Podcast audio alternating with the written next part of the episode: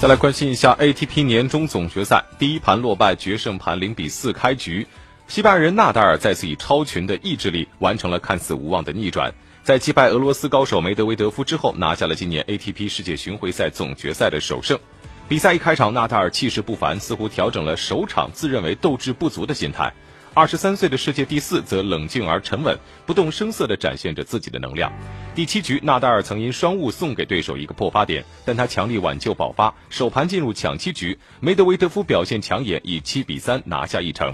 这是一场难以预料的比赛，梅德韦德夫没能乘胜追击，反倒是纳达尔第二盘第一局就破发成功，最终凭借两次破发，六比三迅速扳平了盘分。纳达尔也没能一鼓作气，在决胜盘令人惊愕的连丢两个发球局，以零比四开局。第八局是梅德韦德夫的发球胜赛局，身高马大又不失灵活的俄罗斯人在纳达尔的逼迫下失误增多，纳达尔破发将盘分追至三比五。纳达尔赛后说：“这时我感觉自己又有机会了。”第十局拿到三个破发点的纳达尔抓住最后一个破发，将比分扳成五比五平。比赛随后进入了一次抢七大战，纳达尔没有再让自己陷入被动，七比四结束战斗。连续十五年获得总决赛资格的纳达尔，至今还没有一座年终总冠军的奖杯。而在艰难获得这一胜之后，他也还要在小组赛最后一轮当中迎接希腊新星西西帕斯的挑战。后者首轮战胜了梅德韦德夫，第二轮对阵兹维列夫。